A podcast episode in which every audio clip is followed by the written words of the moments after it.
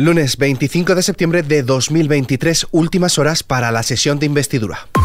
ISFM Noticias, con Álvaro Serrano.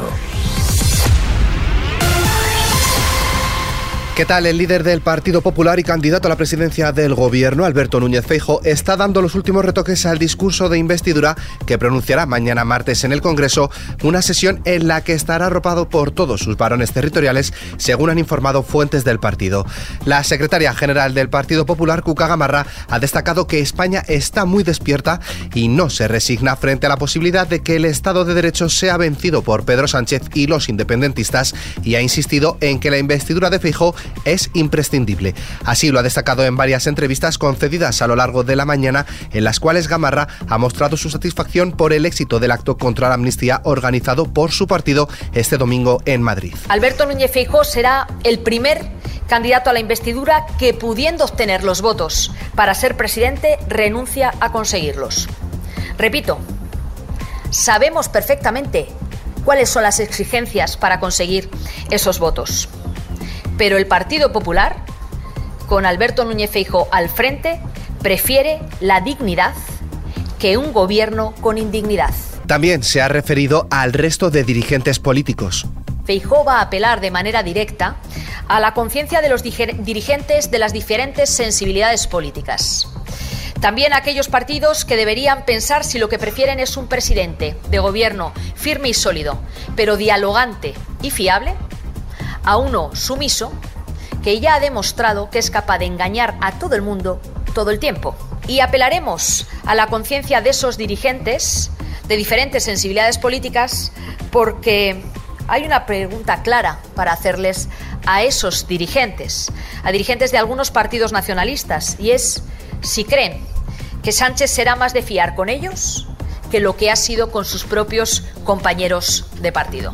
Gamarra ha recalcado que el Partido Popular no ha apelado al transfugismo como ha asegurado Pedro Sánchez, sino que lo que su formación denuncia es un fraude a los propios electores socialistas.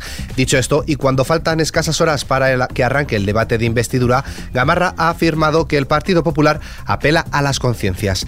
Desde Ferraz, la portavoz de la Ejecutiva Federal del PSOE, Pilar Alegría, ha abogado por cerrar cuanto antes los apoyos para una investidura de Pedro Sánchez y no ha descartado una amnistía al defender aquellas decisiones que favorezcan el el reencuentro y la convivencia. Escuchamos en esta línea a la portavoz del Gobierno, Isabel Rodríguez. Vemos cómo eh, el discurso del miedo y del odio renace de nuevo.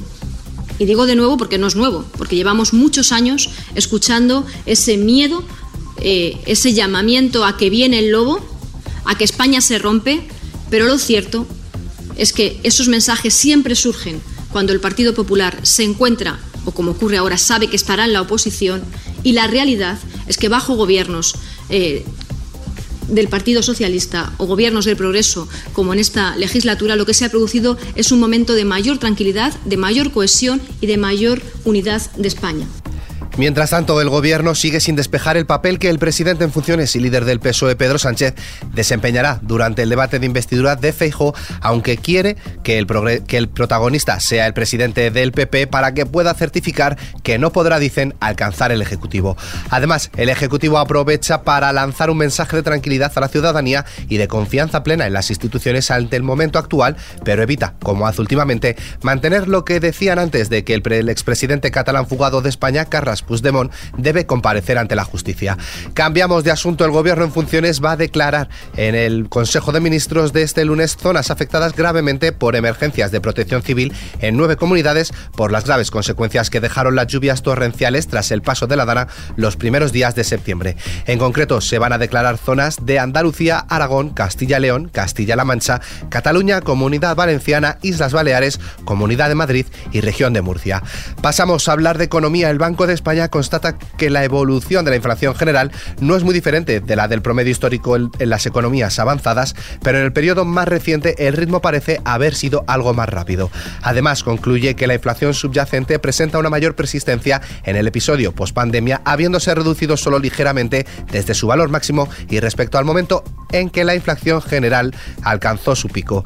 Además, la morosidad hipotecaria sube casi un 2,5% a cierre del primer semestre. Según los datos publicados hoy lunes por el Banco de España, la morosidad hipotecaria ha ido aumentando a lo largo del año en un contexto de elevada inflación.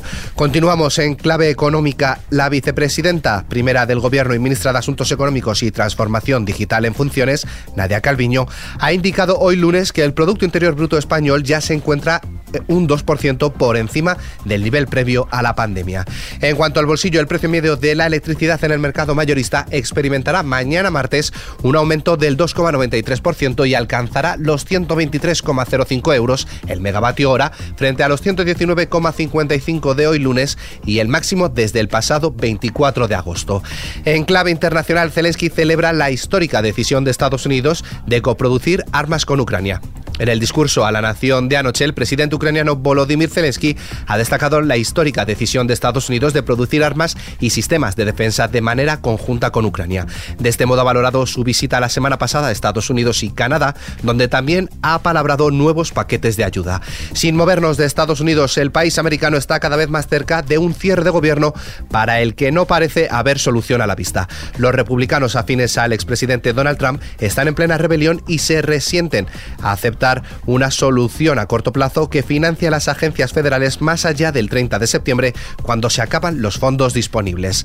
Por otro lado, China y la Unión Europea han acordado hoy fortalecer sus políticas macroeconómicas y responder a los desafíos durante el décimo diálogo de alto nivel económico y comercial mantenido hoy lunes en Pekín. En cuanto al tiempo,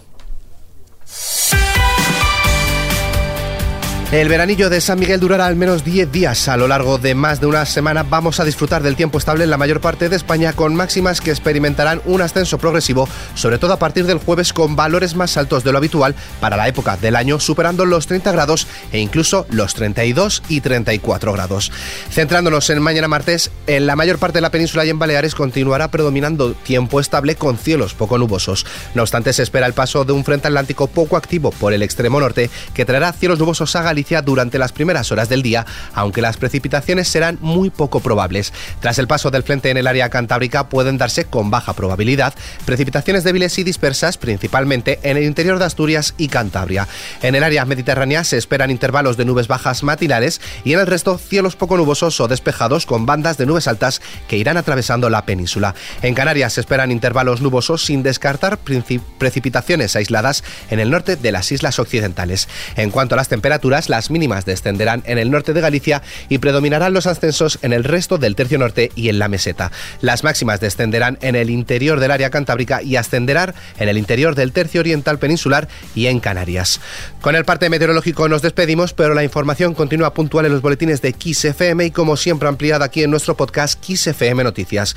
Con JL García en la realización, un saludo de Álvaro Serrano, que tengáis muy buen día.